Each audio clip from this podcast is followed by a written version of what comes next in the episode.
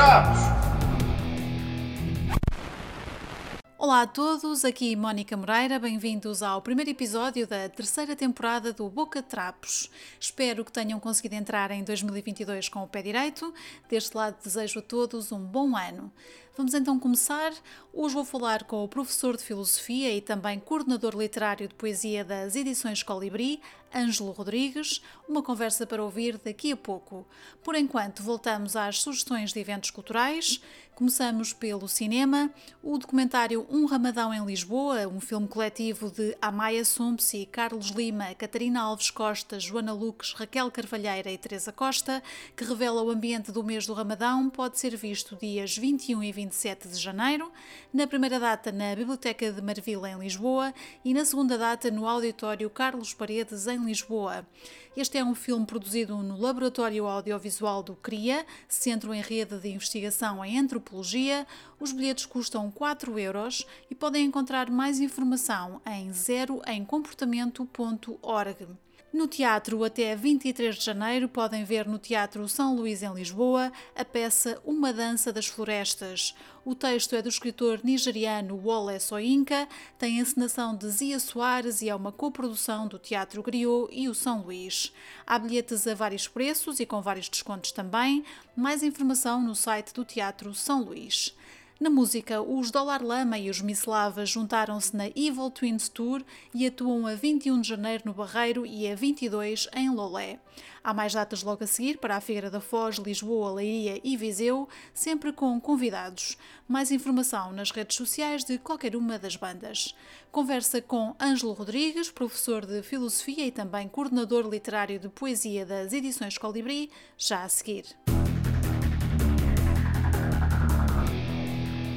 Olá, Ângelo, muito bem-vindo à Boca Trapos. Olá, Mónica, é um prazer estar contigo e passado uns anos, depois de, de uma conversa que tivemos, não é? já não sei precisar quando, poderás lembrar-te melhor do que eu. É um Sim. prazer, enfim, imenso estar contigo novamente aqui no teu belo podcast de Boca de Trapos, que é de facto uma ideia genial e, e que deve ser cada vez mais acarinhada. E parabéns por, pelo projeto. Muito obrigada pelas tuas palavras, Angela. É sempre muito reconfortante ouvir estas palavras, especialmente no arranque de uma nova temporada. Estamos aqui a começar a temporada 3 do Boca de Trapos. Um, para quem já segue, já, já estava à espera que estivéssemos aqui agora, no início do ano, portanto, bom ano para ti também. Igualmente, e bom ano para todos, para todos os ouvintes, para todos aqueles que seguem o teu projeto. Exatamente, muito obrigada. Seja Angela... melhor do que este, porque este, de facto, meu Deus. Sim, mais um, não é? Mais um, infelizmente. É. Vamos ver como é que corre o resto de 2022. Tem que ser mesmo melhor, acredito. Tem que Epá, ser melhor, mesmo, sim. Tem que ser.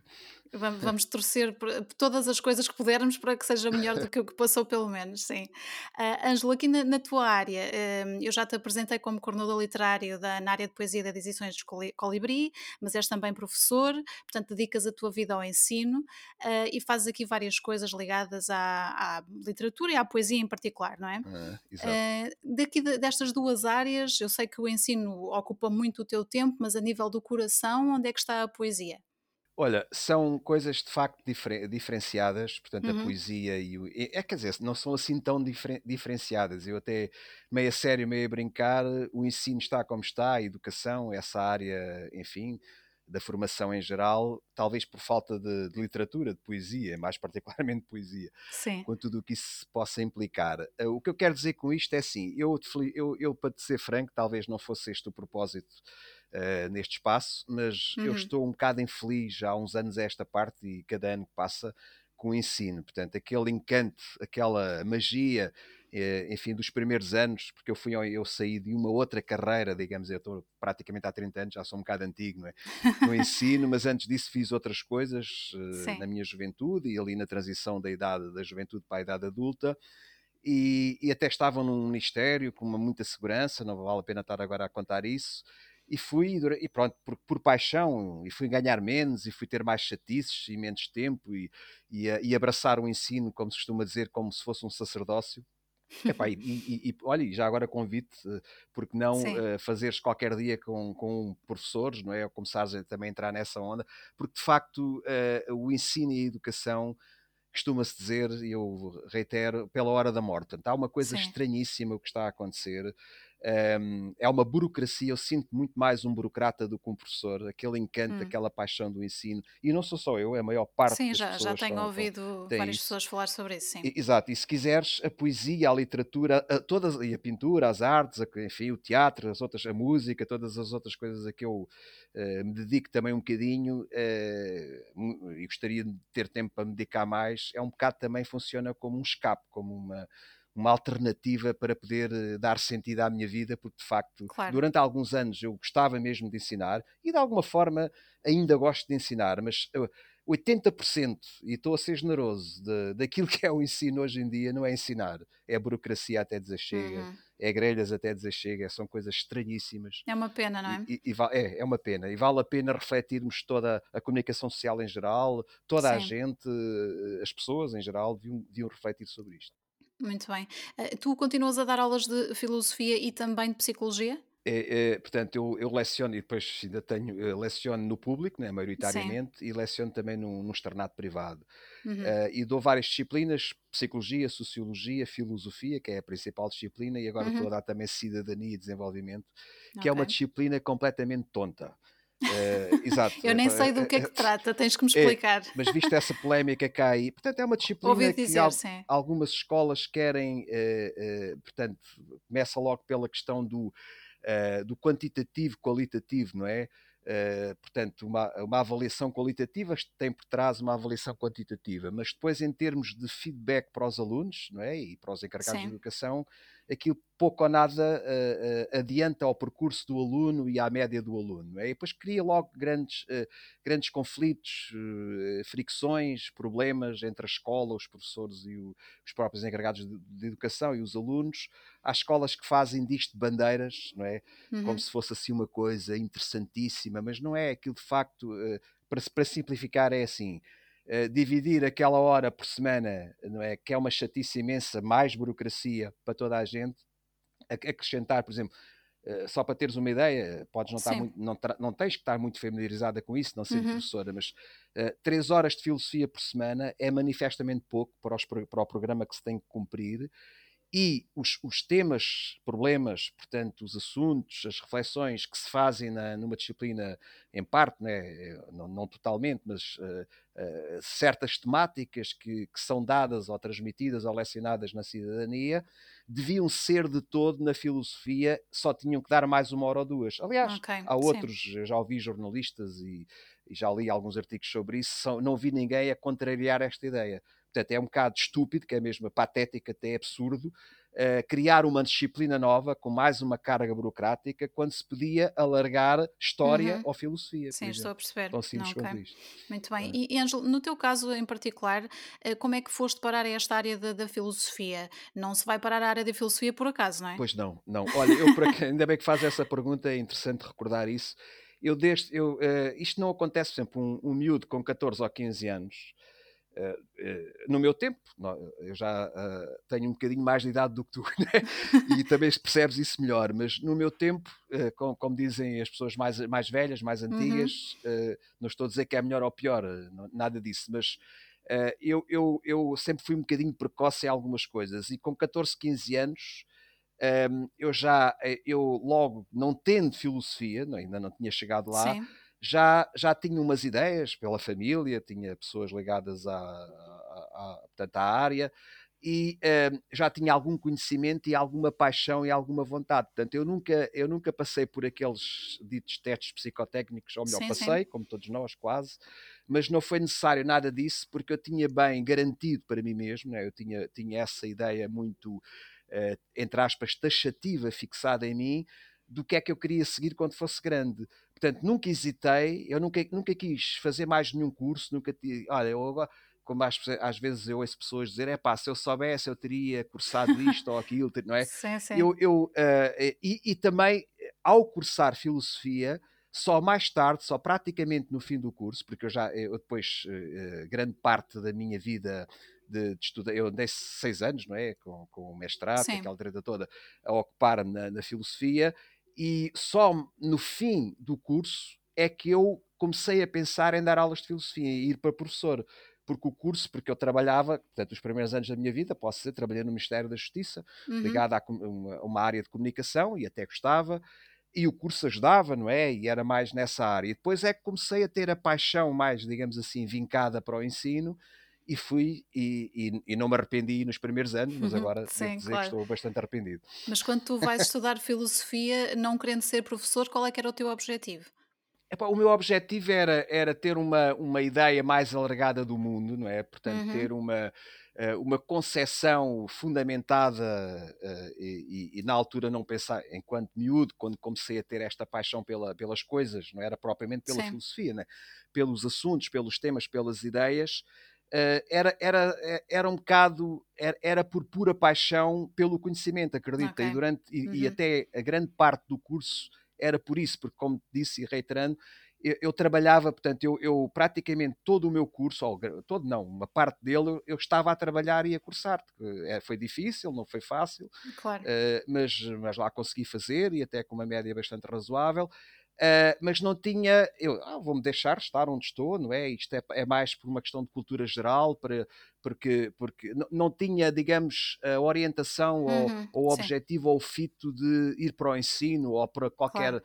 Uh, uh, ou até porque, como sabes, também na comunicação social, agora não, uhum. nunca contei, não, não tenho bem essa, mas sei que há várias pessoas que, cujo feedback académico é, é da área da filosofia, não é? E tem, e tem essa, essa estrutura também podia ser por aí. Também sempre gostei muito de comunicação Sim. social, também uhum. determinada altura me passo, depois fiz rádio na Rádio Renascença, passei pelas rádios já, piratas. Já falamos sobre isso daqui a nada. Pronto, tinha, e, e, e, isso também, eu pensei, bem, eu tenho que ter aqui um, um background, né? eu tenho que ter aqui claro. qualquer coisa que me que dê sentido. Portanto, é a tal velha ideia clássica do sentido da vida, não é? Isso, e a filosofia, de facto, ajuda-nos bastante uhum. a, a, a ter essa mundividência, essa percepção do mundo e a dar-nos esse sentido procurado para as nossas vidas. Não é? é mais okay. por isso. E já nessa altura em que tu decides fazer filosofia, uh, dedicavas muito tempo aos livros? Era aí que ias buscar os teus conhecimentos nessa altura?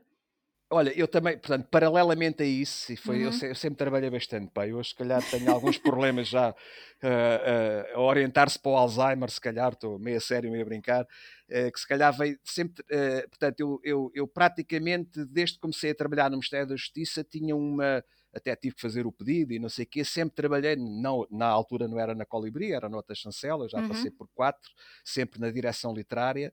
Uh, sempre tive a paixão pelos livros. Eu, quando era miúdo, uh, uh, ali nos 14, 15 anos, por aí, a partir daí, fazia livros artesanais, escrevia livros, pedia ao meu pai e, pessoas da família para me ensinarem a cozer e a fazer, a, a, a, digamos, a estrutura. Era uma coisa muito rudimentar, muito básica, sim, não é? Uh, tinha aquela ideia de ter uh, de ler determinados géneros, portanto, quando, quando eu ouvi pela primeira vez a palavra ensaio, nunca sabia lá eu o que, é era um ensaio, fui, fui epá, até estar resolvido comigo mesmo, chateei muita gente porque queria ler um ensaio que acabei por ler, não me perguntes qual é, já não me lembro, mas sei que não percebi patavina, não é? Não, não, pronto, foi, foi, foi uma leitura, é como um burro olhar para um palácio, como se costuma dizer, uh, e sempre tive este, esta paixão pelo livro físico enquanto objeto, ainda hoje gosto muito de livros, não é? Eu gosto, para mim, uhum. ainda continua a ser uma alegria quando me chega ou quando eu vou à editora buscar livros que acabaram de sair, que eu tive, que eu tive lá um papel de coordenação, acabo claro. de ter sempre numa parte ou noutra. Uh, e fica e, e, e, também fico muito chateado quando encontro lá uma gralha ou um erro, enfim, isso também depois é o outro lado da coisa. Uhum. Mas uh, fica, é, é, sempre uma felicidade enorme, quase como um brilhozinho nos olhos quando sai um livro novo, não é? Não quer dizer que tenha que ser assim uma coisa muito importante ou conhecida, mas o facto de ser mais um livro que eu ajudei a criar, isso para mim maravilha-me ainda. Uhum. Pode parecer inocente, não é? Mas é, é um bocado isso. É não, mas é sempre bom saber. Uh, e Ângelo, voltando aqui só um bocadinho antes de avançarmos, eu li na tua informação que, apesar de tu dedicares a tua vida ao ensino, uh, que te consideravas um ser antiacadémico. O que é que isto quer é, dizer já, exatamente? Já, olha, até um aluno ou outro, já, já até colegas já me têm perguntado isso quando se deparam com, com uhum. essa, porque isso está no meu site, né? Também, Exato. quando quem lá vai lê essa coisa. Se calhar tenho que tirar de lá isso, porque isso pode até parecer um bocado pretencioso até ao contrário, não é? Não é, é assim, eu achei eu, curioso, por isso é que estou a perguntar. É assim, eu não sou contrário ah, filosofia, livros e tal, coordenação literária, há aquelas pessoas que às vezes me podem achar um tipo bastante intelectual, demasiado cognitivo, e eu não sou nada disso, ou procuro não ser, ou uhum. não sou de facto. Uh, eu tenho um bocado pavor e até não sei lidar muito bem. E tenho alguns colegas e conheço algumas pessoas que aquilo é de um académico. É, é, o sentido, quando eu digo a palavra, desculpem-me lá os académicos, né? temos que pôr lá umas aspas, uhum. é no sentido pejorativo, negativo do termo, não é? Aquele demasiado. Portanto, há pessoas que parece que aquilo é tudo. É muito. Parece não, é demasiado racional, demasiado cognitivo, demasiado objetivo. Eu acho que a vida não pode ser isso de maneira nenhuma. O sal e a pimenta está nos sentimentos, nas emoções, eh, numa boa gargalhada, no errar, não é? No falhar, no ter Sim. a consciência que erramos, que falhamos, uh, do dizer uma palavra ao lado, enfim, de vez em quando sai assim uma coisa estranha. Eu, é nesse sentido que eu ponho. Uh, pronto, talvez não seja a expressão mais eh, correta ou adequada, se calhar tem que rever isso ou tirar e, e pronto, mas é nesse sentido que eu, que eu coloco lá o não ser anti, o ser anti-académico, porque Uh, epá, eu tenho, tenho vários cursos, graduações e coisas, portanto, fiz várias coisas paralelas ligadas ao ensino e tenho uhum. montes de ações de formação e, um, ehm, e algumas chateiam-me particularmente exatamente porque têm, e algumas têm desistido a meio ou, logo no início, porque quando aquilo tem uma carga demasiado académica e não estamos ali a divertir-nos também um bocadinho Sim. e a tentar apelar, porque as minhas aulas, no fundo, eu agora não tanto, porque enfim o ensino mudou muito até esse nível, mas eu tento, tento trazer, um, tento que, que, que, que, aquilo que eu transmito tenha um lado também lúdico e que nós possamos parar para não apenas naquele sentido absolutamente académico, porque a vida não é só isso, não é? Tem outras coisas, não é? Exatamente. E eu, sinceramente, este ano, com esta nova escola onde estou, nem vale a pena a gente dizer o nome, uh, estou a sentir de facto que há, que há demasiado academismo, demasiada. Uh, um, demasiada racionalização nas coisas, se é que isto faz sentido. Okay. E, e, isso, isso, isso chateia-me, enfim, usando esta expressão particularmente. Muito bem, ficou esclarecida então a tua expressão do anti-académico. Vamos aqui avançar para uma outra questão que me interessa também, que é uh, o saber de, de ti, que, que, estás no terreno e que tens eh, vários alunos, não é? nem mais do que uma, uma, uma instituição. Tenho para aí um, uns 150 alunos. 150 alunos, Devia é um ter número. 30 ou 40. Não, é, é o, o ensino está mal, assim dizendo uma, uma boca rápida, Exatamente, olha, isso é a, a, quantidade de alunos. Já visto o que é ter 30 alunos numa turma? É, é um disparate completo. Eu não é sei, no meu, no meu tempo era, era, sempre assim, tinha 30 alunos por turma. Pois no meu tempo disso. também, também me lembro disso, mas as coisas mudaram muito, os pois, programas. Mas essa parte tipo não melhorou, não é? Sabes que, só, só para contrariar isso, só para perceberes, portanto, uhum. Eh, no nosso tempo não havia canés, alunos com necessidades educativas especiais. Agora tu chegas a ter às carradas não é? Em várias, em várias turmas, não é? E alguns são de facto eh, registados, estão, eh, digamos, evidenciados de forma uhum. legal, outros não.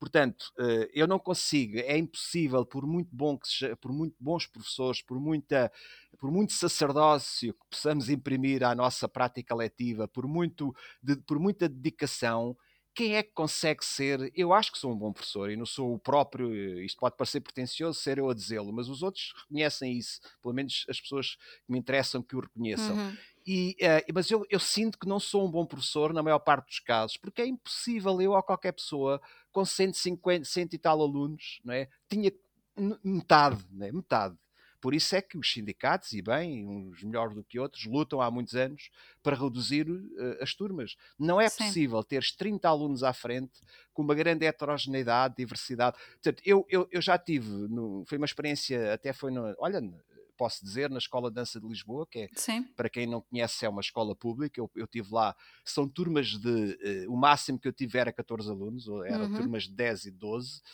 toda a gente teve um, umas classificações interessantes e, e, a onda deles não era nada a filosofia, era a dança e as artes.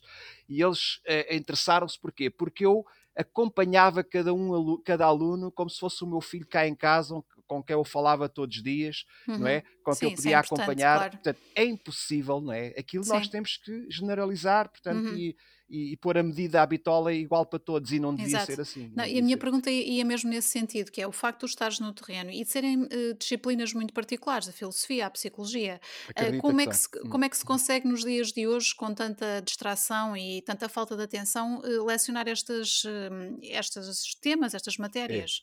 É. Não é como fácil. É sim, não, e com turmas tão grandes como estavas a dizer. Começa logo por aí. Portanto, até para as ciências sociais e humanas precisa de reflexão, de tempo, e depois os programas, apesar de, de haver eh, as reformulações e as, as, chamadas aprendizagens essenciais, que já limaram, digamos assim, os programas, mas eles continuam muito extensos, com demasiada informação, repara, é sempre uma luta eh, imensa todos os anos para conseguir lecionar um programa em 3 horas, que no fundo não são 3 horas, são aulas, são tempos de 50 minutos. Exato. Não é? Portanto, sobra depois muito pouco até para outro tipo de para implementares outro tipo de ligação, de conexão com os alunos, não é?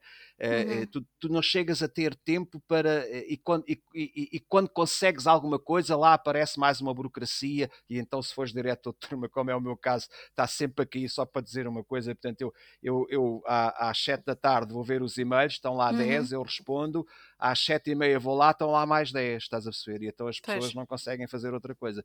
Nós, uhum. no fundo, os professores, hoje, cada vez mais, com esta história uh, das comunicações para lá, para lá de, de, da presença física nas escolas, nós, nós, em vez de darmos N disciplinas, damos o dobro porque há, há, todo um acompanhamento que é feito, e já não estou a falar nas plataformas, nas aulas online, estou a falar sim, sim. mesmo o acompanhamento e as dúvidas que os alunos põem constantemente por e-mail. Portanto, tu às tantas estás disperso de uma tal maneira, estás cansado, estás completamente exausto. Uh, esta, esta história das pessoas perguntar, ah, então, mas preparam as aulas? Quase nenhum professor prepara aulas, ele tem lá tempo para preparar aulas. Só se não dormir, só se não Sim. viver minimamente a sua vida. Não é? neste tem caso, como, como tu disseste, são, são disciplinas que, que implicam muita reflexão, muito trabalho, é. implicam também, calculo eu, muita proximidade com as pessoas e, portanto, tens essa desvantagem. Não só tens muitos alunos, como no último, nos últimos tempos, devido à pandemia, tiveste com certeza é que dar problema. aulas à é. distância, não é? É terrível. Como é que foi nesta matéria em particular, na filosofia, por exemplo, conseguir manter essa ligação com os alunos? Epá, eu digo-te uma coisa, há, há, isso é um pau dois bicos, para, enfim, tem dois sentidos. O, o, as aulas há, há alunos que aproveitaram muito bem, e eu tenho uhum. alguns casos curiosos e interessantes, as aulas online das plataformas. Aliás, o sótão lá, a casa, eu fui para uma aldeia onde temos lá a casa, Sim. Pá, aquilo, a minha sogra mora lá ao lado, aquilo parecia, ela dizia que aquilo era uma escola, não é? Eu e a minha mulher também somos professores, aquilo foi assim uma coisa marada, digamos assim, maluca.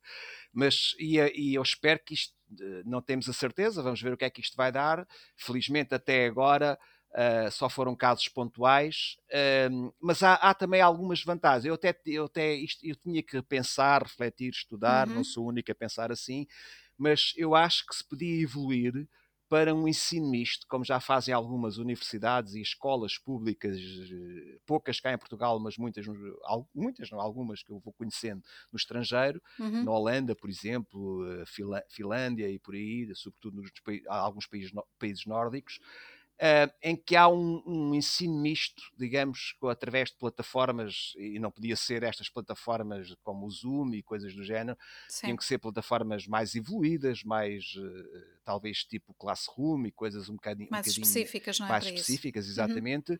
Mas acho que havia vantagens em ter, por exemplo, tá, ir uma semana ter uma aula ou duas presenciais e na outra semana, ou de 15 em 15 dias, ter aulas online, porque, de, de, por exemplo, há alunos, isto é um caso curioso, ainda está por estudar e creio que o Ministério da Educação e as entidades afins ainda estão a fazer essa reflexão e oxalá que saia algum estudo sobre isso. Um, é que há alunos que aproveitam, alguns, não, alguns distanciaram-se, tive alunos que aquilo foi uma, uma tragédia, não é? Pois. E tive outros que foi ao contrário, foi muito bom. Portanto, eu acho que era, era bom pensar-se, os iluminados da pedagogia e da didática, não é? Pensarem talvez um tipo de ensino a este nível, porque não? Fica Exatamente, pode ser vantajoso então para algumas pessoas e pode ser também uma forma de equilibrar, não é? Exatamente. Essa presença não presença, até como no, no, trabalho e teletrabalho, não é? Também tu, se fala muito estás nisso. a ver que se calhar vai se cada vez, vamos ver, infelizmente, por um lado, por outro lado, não sei se é infelizmente, nós cada vez, e isto, isto que estamos aqui a fazer é o exemplo vivo disso, não é? Cada Exatamente. vez estamos a fazer mais. No, há uns anos atrás marcávamos esta conversa, não é? E gravava-se ali num, num sítio bonito, ou até num jardim, ou num Exato. hotel. Ou, e agora estamos aqui no, no computador a fazer isto e, e cada vez mais é.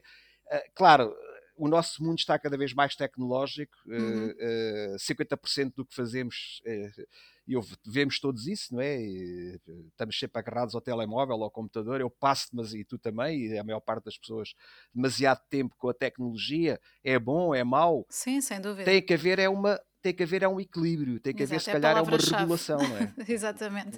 Uh, Angela, há pouco mencionaste que passaste também pela, de alguma forma pelo jornalismo, não é? Pela rádio, e eu sei que tu tiveste eh, participação na Rádio Renascença e também na, na Rádio Voz da Almada, como é que foi para ti essa experiência? É, foi uma experiência muito, já foi há uns anos, olha, já. Uhum.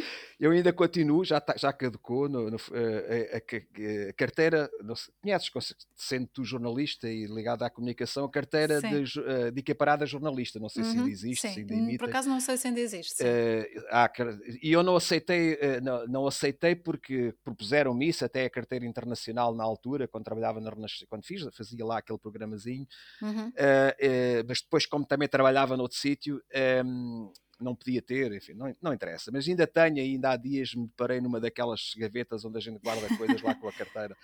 E um, eu, foi uma experiência muito interessante. Foi um ano e meio que eu fiz um programa, eh, fiz mais do que um, mas um que me recorda particularmente foi o Tempo e Poesia, na, na, na Voz de Lisboa da Rádio Renascença.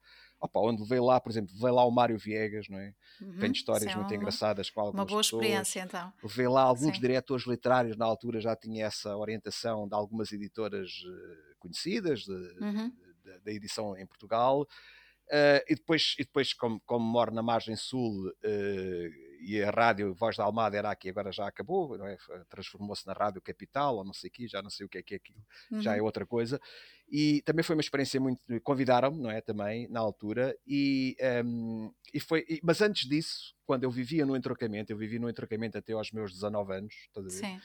Uh, passei por duas, pela, pela por, havia duas rádios, lembras-te do boom do, das rádios piratas, não é? Aquela, claro. Sim. Passei por aí, portanto, e estive nas duas rádios do entrocamento. Uh, rádio, uh, tinha um programa, por exemplo, que era. Um, como é que era? Um programa na Rádio Voz do Entroncamento, que acho que ainda existe, que era. Como é que é? A Vingança da Banana. Tinha um, era um não era sobre os fenómenos de, de entroncamento, era? Era, a Vingança da... Tinha algum êxito aquilo, porque era assim, a dar para o, para o humorístico e, enfim, para o, para o maluco, e, e foi, foi engraçado. Uhum. Uh, e pronto, e foi, foi, tive essa experiência e depois na Rádio Renascença aprendi bastante, uh, pronto, porque aparecia sempre alguém, eu, eu gravava à quarta-feira, aquilo passava ao domingo e aquelas figuras na altura, até o António Sala, bastante conhecido e não Exato. só, é uh, pá, oh puto, tens que fazer assim, tens que fazer assada. Havia sempre conselhos, havia coisas que eu te faço. O Luís Arriaga, não sei se lembras desse locutor, hum, por acaso não. Uh, que também era muito conhecido uh, e, que pá, davam-me sempre dicas. O Padre Damaso, estás a ver? que era uma Portanto, figura. aprendeste bastante. uma figura interessante daquela rádio e aquilo foi uma escolazinha interessante. Exatamente. Portanto, esta foi a tua passagem aqui também pelo mundo do, jornalismo, aqui na, na, rádio, portanto, a dar voz a estes programas, como, como disseste agora, que é. acabou também por dar aqui algum contacto, não é, com o meio.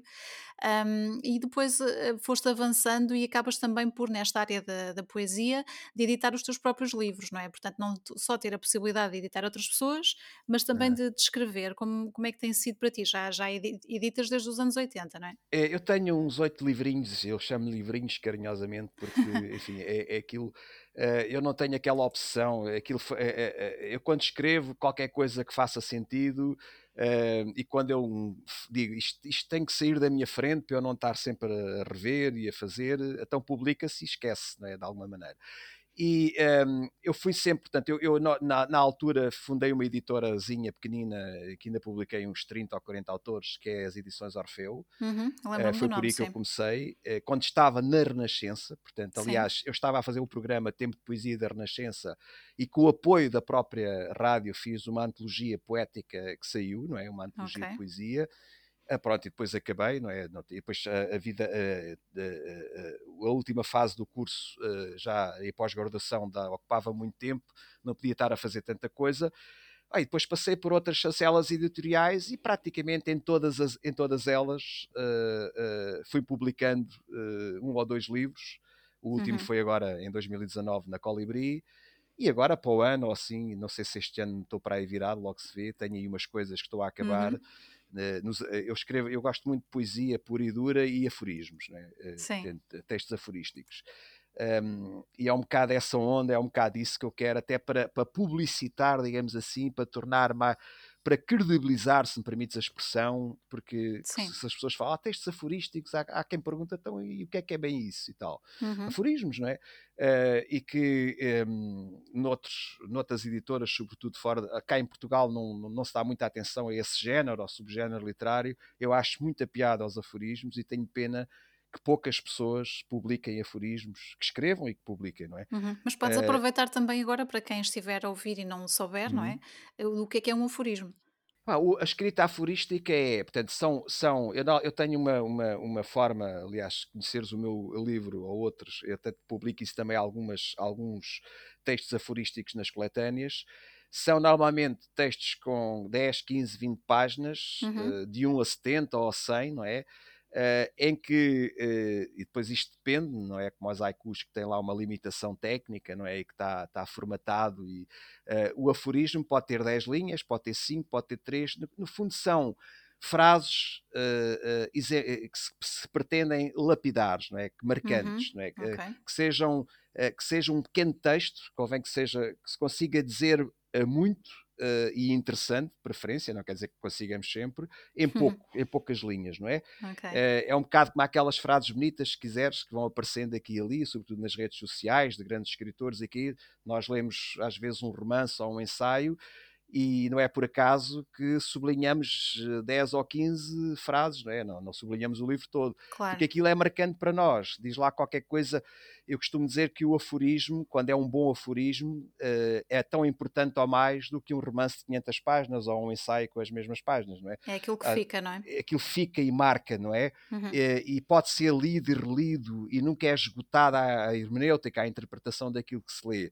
Eu estou a dizer isto, e as pessoas podem, eh, peço desculpa se seja essa, eu não estou a dizer que os meus aforismos tenham esta marca. Eu, eu quero sim, que sim, sim, eu gostaria que sim. Alguns são falhados, não é? Alguns aforismos, eu às vezes vou ler, isto não devia estar aqui, mas depois Tem há outra à frente. Que tentar que, até acertar, não é? Exatamente. uh, naqueles, uh, sei lá, 50 ou mais, normalmente é à volta entre 50 a 100, quando eu digo textos aforísticos, são numerados, têm uma certa estrutura, uma certa uhum. ligação e há ali, há ali 20 ou 30 que valem a pena, pronto, que são interessantes, que são marcantes, os outros estão lá um pouco às vezes para encher, mas é assim mesmo. claro. Tudo bem, então o título aqui desta tua última publicação que referiste 2019 é Musa lixada e preguiçosa. E preguiçosa é. Então onde é que vem este título? Epá, isso foi. Eu, normalmente isto não, é, não é só. Uh, eu acho que isso é, é, transversal a quem cria e, sobretudo, a quem. Uhum. Eu não, a quem escreve. Né? Há quem escreva que, pode ser que se pode assumir como escritor ou não, ou como poeta ou não. Eu costumo dizer que eu não sei se sou poeta, eh, mas tenho uma certeza que pode parecer estranho o que eu vou dizer. Eu, eu sou místico. E ainda bem que Sim. sou místico, eu gosto de ser místico, estás a ver? Uhum. E a minha onda é nesse sentido, sempre foi, sempre foi isto, é, há, uns, há muitos anos que é, que é nesse sentido. Um, e esse título uh, é simultaneamente, portanto, a ideia clássica, digamos assim, tudo aquilo que nós conhecemos até na, na, na, nossa matriz, eh, digamos assim, greco-romana, portanto, a nossa matriz cultural e educacional das musas, não é? Toda aquela, toda, toda aquela, aquele simbolismo e aquela representatividade ligada ao, ao classicismo, eh, portanto, ao mundo greco-romano, portanto, e sobretudo a matriz grega, não é? Eh, dos grandes filósofos e, dos, e dos grandes nomes da filosofia e do teatro, de, enfim, um, e dos poetas, não é? Sobretudo Homero, Virgílio, essa gente toda, os clássicos, uhum. um, e toda essa ideia eh, clássica da, da, da, musa, porque no fundo nós criamos e temos que ter alguma inspiração, embora uhum. uh, costuma-se dizer, e bem, eu também concordo, 99% é trabalho, 1% será inspiração, ou nem isso. uh, mas as musas estarão, uh, têm, têm que estar presentes, não é? E, eu, e, esse título é um bocado irónico, é bastante irónico, não é um bocado, é bastante, porque Sim, a musa claro. lixada é porque eu gostava que as musas uh, viessem mais ter comigo, me apoiassem, fossem mais queridas e carinhosas comigo. Uh, e, e, por não o serem, muitas vezes, eu sinto que às vezes aquilo que, que, resulta da minha criatividade, enfim, literária ou poética, podia ser, podia ser bem melhor e não é porque as musas não me assistem como eu desejaria e porque eu também sou preguiçoso. E quando, então não fazem o, termo... o, trabalho delas como deve ser, é. não é? E depois uh, há, uma, há uma certa preguiça, é pá, ok, se calhar devia, então já não publica, alguém dirá, então pá, o meu amigo já não publica há dois anos e tal. por exemplo, eu às vezes Agora, nas últimas coletâneas da Mundos, se quiseres, depois podemos falar nisso. Sim, vamos falar. Eu normalmente no fim ponho sempre, eh, enfim, foi mais ou menos a estrutura, eh, o modelo daquela obra. Eh, o coordenador literário participa também, não é, um, não é um autor como os outros 20. Sim. Faço lá o meu texto introdutório, que é praticamente o mesmo, e depois no fim ficou assim mais ou menos concebido quando criamos o projeto uh, ali 10 a 20 páginas é, são textos ou entrevistas, portanto, agora o próximo até vai ser uma entrevista que eu dei escrita uh, para um jornal regional, uhum. uh, mas normalmente são textos e eu sou tão preguiçoso. Agora, por acaso, os, alguns foram. Eu, vou deixar cá escrever uma coisa para isso. Agora o próximo, o 18, vai ter um texto aforístico de 20 páginas, uh, enfim, pronto, que eu estou a escrever. Já não uhum. sou assim tão preguiçoso, ou não estou a ser. Mas normalmente vou buscar coisas dos meus livros, não é?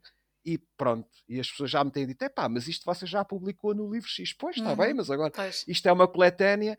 Eu não sei se as pessoas sabem, eu não quero, já agora, Mónica, se me permites, é assim. Claro, uh, está à vontade. Eu acho que uh, uh, isto irrita-me a mim, quando eu digo que sou preguiçoso, é pá, eu podia criar coisas novas de raiz e não estar aqui a, a requentar as coisas. Mas isso também tem uma vantagem: é quando a gente republica, e sobretudo na, nas coletâneas, há sempre uma gralhazinha que se encontra, há sempre uma frase que se pode melhorar, há sempre qualquer coisa que se corta, corta-se bem mais do que se acrescenta e melhora-se os textos. Aliás, uma senhora grande poetisa, enfim, uh, da Portugalidade, né, portuguesa, a grande Sofia de Melbrenner, uhum. Eh, não sei se as pessoas têm uma ideia, uh, ideia. portanto, a, a obra dela consegue ser toda colocada num livro de 608, num livro que creio que foi agora publicado, né, ainda não tive acesso, consegue-se fazer, digamos, uh, republicações dela, ir publicando, em livros uh, de 500 a, vá lá, a mil páginas por aí. Sim. Porque a senhora fazia uma coisa muito interessante, que eu acho interessante, outros poderão não achar, é que ela republicava muitos textos, livros que iam saindo. Eu não tinha que agora fazer o trabalho de casa para poder comprovar uhum. isso com alguns livros, mas toda a gente pode fazer esse exercício vão ver vários livros da grande Sofia de Melbrenner, e não é a única a fazer, e vêm os mesmos textos uh, publicados ou republicados uh, com bastantes alterações, e estão sempre, porque a, a, literatura, e às vezes eu tenho a tentação, não é? Quando, e creio que não sou o único, muitos, muitos o fazem, embora alguns pensem, não, isto está publicado, está fechado, não mexo mais neste texto, não mexo mais neste poema. Eu acho exatamente o contrário. Vai Olha, estes é? três versos não uhum. gosto, já não gosto deles. Podia, ficava melhor assim. O, o poema, a ideia mantém-se, mas vamos lá claro. refazer isso. Eu acho que isso é próprio de, de todo o artista, não é? Estar é. sempre a tentar melhorar aquilo que fez. Isso acontece em muitas áreas, na é, música exatamente. também. A insatisfação natural da, da, criatividade. Exatamente. exatamente. Mencionaste há pouco a Mundos, portanto, tu és coordenador literário desta coletânea de poesia lusófona, uhum. que é editada pelas edições Colibri eh, e que já vai, dizias tu, eh, para o número 18 que está em formação. É, eu vou-te explicar um, isso assim muito sim, rapidamente. Vamos então é assim, tentar esclarecer a quem estiver a ouvir do que é, que se trata a Mundos. Quem, quem, se interessar por esta área e quem, tiver, uhum. e quem quiserem, que, alguém que esteja a ouvir e que se considere, um, convém que seja bom, um bom poeta, ou que os outros o considerem, portanto, porem, porem, porem a hipótese de, de integrar esta obra, eu costumo dizer, não foi eu que batizei, que é uma obra de culto, uh, e que é que podes-me perguntar o que é isso, posso explicar. É uma uhum. obra da lusofonia, da diáspora, e é mesmo esse um dos objetivos, portanto, é agregar uh, num livro de à volta de 200 páginas, que tem sempre mais ou menos a mesma estrutura e a mesma quantidade de poetas, uh, poetas de várias, várias da diáspora, lá está, de várias, vários pontos do mundo, não só apenas da, da, da lusofonia ou da CPLP, porque há portugueses, como sabes, uhum. em todos os países do mundo, é? em todos os lugares. Mas uh, uh, já saíram 16, aliás, para ser mais, uh, mais correto, 15 livros estão no mercado, não é? Do, nós vamos publicando, não, por, não chamamos volumes, chamamos livro, livro 1, livro uhum. 2, portanto, já estão 15 livros da Mundos uh, uh, no mercado, portanto a última, o número 15 foi lançado, apresentado numa sessão presencial na Sociedade Nacional de Belas Artes em Lisboa, que é um uhum. sítio muito bonito, foi, foi no dia 3, de, no dia, salver 4 de dezembro, Sim. e agora o 16 já está pronto, está na, na editora já, e para sair e vai ser apresentado uh, em 19 de fevereiro. Uh, okay. agora vamos fazer uma apresentação online, até porque Sim. temos muita gente de vários países que é sempre claro. chato, portanto tá, estão-nos a pedir para que as apresentações possam algumas ser online e não todas presenciais. Então vamos fazer uhum. esta online através de uma plataforma. E perguntar de que forma é que as pessoas podem acompanhar então essa apresentação no dia 19 e, olha, nós vamos pôr isso nas redes, na okay. minha página também pessoal, de, basta procurar por Ângelo Rodrigues e na, na, na página da editora. Uhum. E quem, quem tiver interessado em nos contactar também para assistir e participar, temos sempre sessões com música, com pessoas do Brasil, de Angola, de, autores e outros que não são. Um, basta enviar um e-mail, não sei se posso ser um e-mail. Sim, sim, podes uh, fazer referência. Sim. mundos.coletânea.gmail.com okay. ou então qualquer contacto das edições Colibri, sendo este e-mail uhum. mais dedicado ao projeto. Um, e nós teremos todo o prazer, nós, portanto, as pessoas têm que manifestar um interesse em participar e nós enviamos depois o link não é? Ou mesmo para ter alguma informação sobre, sobre o projeto, sobre a Mundos, não é? Uhum, o sim. mesmo e-mail ou qualquer contacto da, das edições Colibri. Mas deixa-me só para concluir o que estava a dizer, portanto, sim. 15 livros publicados, o 16 então no dia 19 de fevereiro, o 17 entrou na primeira fase de produção gráfica, que é a paginação, em princípio será apresentado em março e agora até ao dia 15 de fevereiro, começamos no início do ano, estamos, já temos para aí seis ou sete autores selecionados, uh, vamos, estamos a formar o livro 18. Muito e vamos bem. querer chegar ao 20 nesta primeira temporada, digamos. Vamos esperar então que cheguem ao 20 rapidamente. Isto quer dizer então que para este livro 18 que está em formação, vocês ainda aceitam estas candidaturas, por assim dizer, até 15 de fevereiro, correto? É, normal, às vezes quando não se consegue fechar, porque há sempre. Sim. Normalmente fecha-se, até temos autores a mais e passa para o próximo. Mas normalmente prolongamos um bocadinho mais, mais uma semana, mais 15 dias, pode ir até ao fim de fevereiro. Uhum, muito bem, fica essa indicação. As pessoas podem contactar-nos e temos muito gosto em dar todas, todas as diretrizes, todas as orientações para. Uh, e tem que ser poesia ou texto, ou texto poético para esta uhum. obra. Muito bem. Então, qualquer informação pode ser encontrada também através dos contactos das edições Colibri, como disseste, e também através do teu site, Ângelo Rodrigues, correto? Sim, no meu site Muito qualquer bem. também lá estão os contactos, ou então este e-mail que eu disse, o mundos.coletânea.gmail, que está mais orientado para este projeto particularmente. Uhum. Muito bem, fica então a informação. Isso quer dizer que, para hum, haver tantos livros desta, desta coletânea, que temos muitos autores que vocês consideram bons e aptos para entrar, não é? Portanto, temos muita produção de poesia poesia em Portugal. Temos, olha, se quiseres e falar não um só, não é? Disso, porque neste caso isto é, é lusófono e vai para CPLP é. e tudo mais, sim.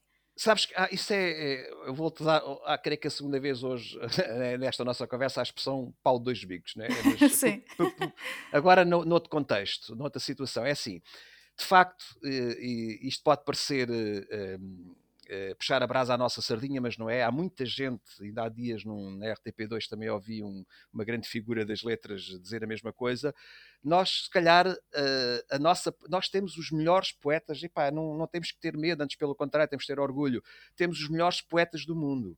Eu uhum. acho que toda a Portugalidade, esta história do Quinto Império, toda a nossa história, todo, uh, todo este romantismo típico dos portugueses, também se calhar ajuda nessa, nessa concepção e nessa, uh, uh, nisso que eu estou a tentar dizer. Portanto, que é, nós temos grandes criadores e, e, e, talvez os melhores poetas do mundo, mas ao mesmo tempo também temos pá, uh, muita escola, não é? Não é mau, não é? Não é mau as uhum. pessoas uhum. tentarem escrever, eu já tenho dito, aliás, participa aí, convidam-me para alguns grupos literários e umas das uh, as coisas que eu, que eu peço sempre a esses grupos literários, uns são mais interessantes, outros menos, uns mais meritórios e, e digamos, profissionais do que outros, é pá, ensinem as pessoas a escrever, ensinem as pessoas, uh, ao, isto pode parecer estranho, mas 50% de ser poeta tem a ver com o domínio da língua, tem a ver com a gramática, tem a ver uhum. com a mundividência, tem a ver com a cultura geral, claro que sim, com emoções e com, e com um certo, uh, enfim, quid pro quo, não é? Com uma certa uh, maneira de ser e de estar no mundo e na vida, mas uhum. Para além disso tem que saber escrever, não é? E às vezes há, há, ideias muito interessantes, eu tenho pena que às vezes tenho que recusar poetas, uh, pá, porque não estou para estar ali a fazer revisões e a, enfim, a ensinar as pessoas a escreverem, sendo que as ideias muitas vezes e os temas são muito interessantes e tinham todo claro. o interesse. Um, portanto, eu, isto para dizer o quê? Resumindo, há muita, se calhar há um boom demasiado de, de, de poetas, não é? Uh, uh, mas depois ao mesmo tempo, uh, não é? E quando a gente diz selecionar, Claro que eu também tenho algumas culpas do cartório, já nisto há muito tempo. Há, há poetas que eu já publiquei em várias eu já fiz, sei lá, Sim. sei lá, eu já devo ter publicado mil poetas em antologias e coletâneas ou mais, e às vezes paro, epá, isto, como é que eu fui publicar isto? Como é que eu aceitei isto? Mas depois ao lado, logo, logo assim, epá, está aqui Sim. um tipo que ninguém conhece e é pena que não, porque ele é mesmo bom e está aqui, uhum. ainda bem que está, com todo o mérito. Mas aqui deixa-me só interromper para te fazer é, uma é. pergunta que, é, que faz sentido neste exato momento, que é, então nesse caso já te arrependeste de ter publicado algum trabalho? Já, já. Aliás, hum, eu é curioso, to, toda a gente que está no mundo editorial acredita, mesmo que diga ao contrário, não, vou, não, vou, estar agora na cabeça deles todos, mas uh, conheço muita gente de editoras e, de, e já nisto há 35 anos à volta disso, Epá, eh, e já, já, já, eh, portanto, há obras, eu fiz aí uma obra com uh, eh, 500 páginas, para metade daquilo, e não estou a Já não publicavas outra vez? Não publicava agora, não, hum. metade dos que lá estavam não publicava. Dizer, mas, eu... mas o, porquê que tu, tu sentes que isso acontece? Normalmente este tipo de coisas, costuma-se ouvir dizer que são intemporais, este tipo de, de coisas que Sim. se escrevem, estas obras, não é? E isso quer dizer convém que, que seja, convém muda... que a literatura, que toda Sim. a criatividade seja temporal. É? Exatamente, mas neste caso quem faz a seleção tem um sentimento diferente há 15 anos, ou há 20, ou há 2, do que tem depois quando volta a ler agora e então pensa que se calhar Epá, não devia ter publicado fatores. isto. É, é, é, é uhum. Tem a ver com o tempo, não é? Portanto, tem a ver com pressão. Por exemplo, eu passei por alguma. Eu tive, eu tive 26 anos, 25, eh, uhum. ligado a uma editora. Um, pronto, que, que, aprendi muito e que foi, foi uma experiência paralela que, com a minha profissão, mas que foi, foi muito intensa. Pá, tinha muitas expressões, muitas vezes as coisas tinham que sair naquela data. Ponha este não por razões literárias, mas porque tem que ser por outras razões. Depois há o lado economicista disto, ah, ou claro. uhum. mercantilista, se quiseres, uh, que eu tento há muito tempo ultrapassar e vamos conseguindo umas vezes mais, outras vezes menos. Um, mas uh, e, e, não é só aqui, portanto, a grandes chancelas editoriais, projetos de, de grande reconhecimento, com boa implementação, autênticos, de, de confiança, pá, têm, têm coisas boas, têm, eh, podemos dizer, a maioria será melhor, será bom, mas tem também partes uh, más, não é? Na, na, na gestão uh, das publicações e na, sele uhum. e na seleção.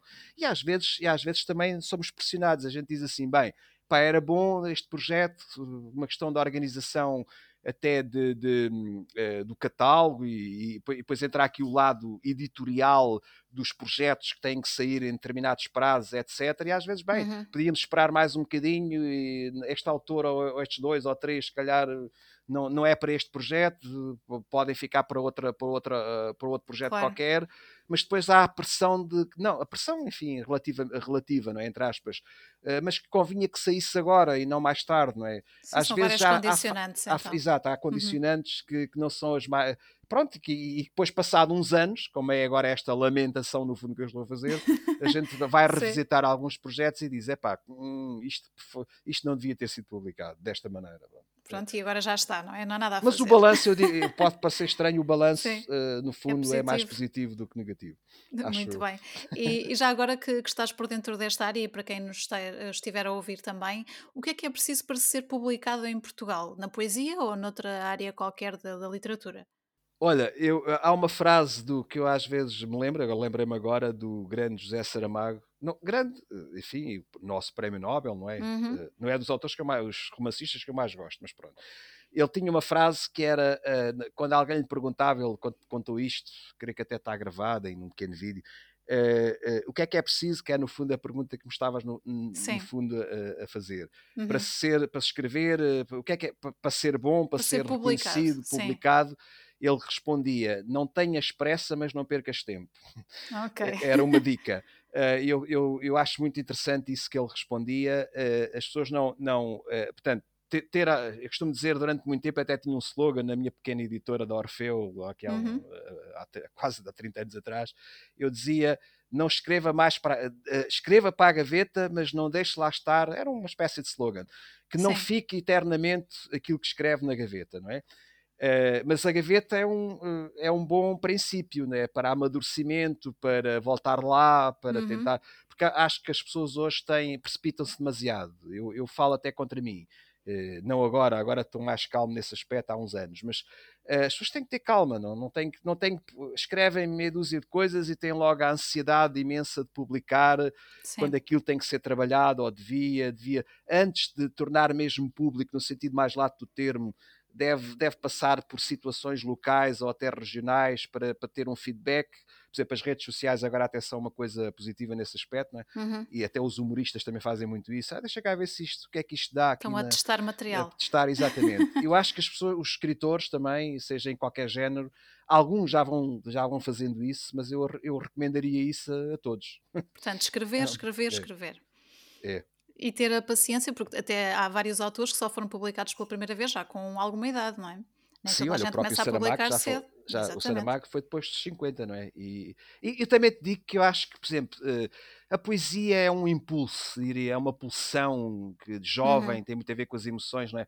Qualquer Exato. miúdo mais romântico e com uma certa cultura e um certo ambiente de casa e de familiar ou quase todos os jovens passam um bocadinho pela poesia, depois uns afastam-se e outros ficam, claro, não é? Toda a gente rabisca qualquer e, coisa, e, não é? toda a gente passa, passa por isso, mas sei lá, no, no romance, no ensaio, eh, enfim, eh, no conto e, noutras, e outros géneros literários, eu acho que tem que haver eh, experiência de vida. Aliás, o Saramago uhum. mais uma vez falava disso, não é? Quando lhe perguntam, o meu amigo aos 50 e tal anos é, não, precisei de ganhar experiência, precisei claro. de ter mundo evidência, precisei de, passar pelas coisas, não é? Porque para haver autenticidade na criatividade em geral e na literatura, não é? Eu, eu, eu, por exemplo, eu não, eu não consigo, embora possa, possa acontecer, há fenómenos, há coisas curiosas, eu não consigo que um miúdo entre 20 e 30 anos, para mim é um miúdo, Sim. pá, se uh, apresenta aí um ensaio, um, ou melhor, um romance, não é? Que seja um bom romance. Ele até pode escrever muito bem, pode ter uma técnica extraordinária, pode ter mil e um cursos de escrita criativa, que isso na maior parte das vezes não ajuda nada, antes pelo contrário. Um, o Pessoa, por exemplo, desistiu da universidade porque ele estava a sentir que aquilo estava mais a prejudicá-lo do que outra uhum. coisa, em termos da sua criatividade. E ainda bem que o, Pessoa é, é, é, o grande, não é? é grande, grandioso, não é? E ele não passou pela, não foi académico, e ainda bem que não foi, senão não teria sido a pessoa que foi, estás a ver? Exatamente. Portanto, isso, mas a, a, ideia é, eh, tem que haver mundo, tem que haver experiência, tem que haver, pá, tem, tem que haver alguma, uh, uh, uh, como é que eu ia dizer, para me clarificar melhor, tem, tem, nós temos que ter a, a consciência do sofrimento e do seu contrário, é? uhum. das alegrias, das emoções, porque se eu for descrever uma coisa porque vi em vídeos ou em filmes ou li noutros livros, é postiço, acaba a ser alguém uhum. mais atento e alguém que quer credibilidade e que quer algo autêntico, vai encontrar algo postiço. E eu já encontrei algumas coisas assim, e qualquer uhum. um de nós que repare minimamente naquilo que lê e naquilo que observa, vê que as coisas às vezes, eh, portanto, não quer dizer que não haja, e atenção, eu, não, ah, eu também publico gente de 20 e tal anos, e claro. até menos, e coisas muito interessantes que me uhum. surpreendem, uhum. e não só. Uh, mas de uma maneira geral, e eu não, tanto, não estou a dizer isto tanto na poesia, mas mais noutros géneros literários, sobretudo no romance, opá, publicar aos 20 anos um romance parece-me estranho. Uhum, por estas razões. Bem.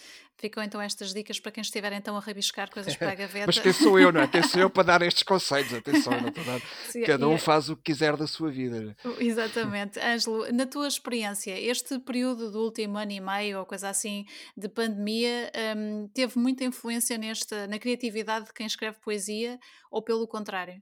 Olha, por acaso em Alenquer, deves conhecer, que é aqui bem perto de Lisboa, a 30 uhum. km, na, ali antes do Natal, em novembro, uh, convidaram-me para eu e escritores e outras pessoas, e até do teatro e que, portanto, a autarquia de Alenquer, exatamente uma das questões é esta: como é que estava Sim. a criatividade e a publicação em tempo de pandemia? Uhum.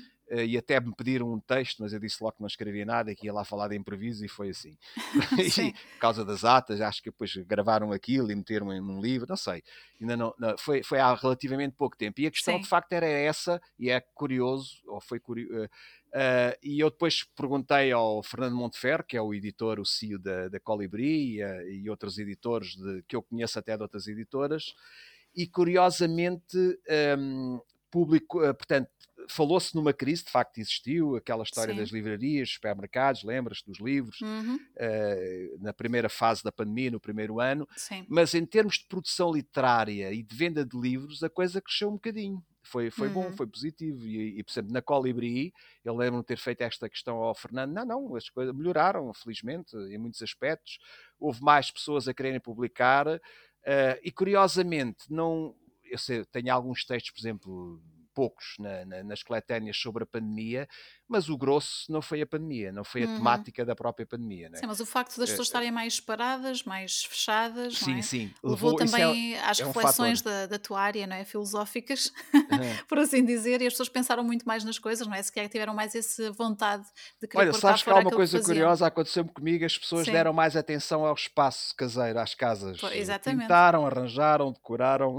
Uhum. Eu tenho essa ideia. Isso também foi. Não, quer dizer, há, há um, isto pode parecer estranho, mas nós, epá, desculpa o termo, vou usá-lo, que se lixa Sim. a pandemia, que ela desapareça o mais rapidamente possível e o vírus que se vai embora, se é que isso é possível.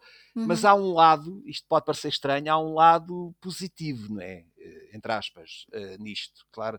Uh, uh, houve uma introspeção maior em muitas coisas, não é? as pessoas tiveram de facto mais tempo, deram atenção a coisas que no, normalmente passavam ao lado, não é?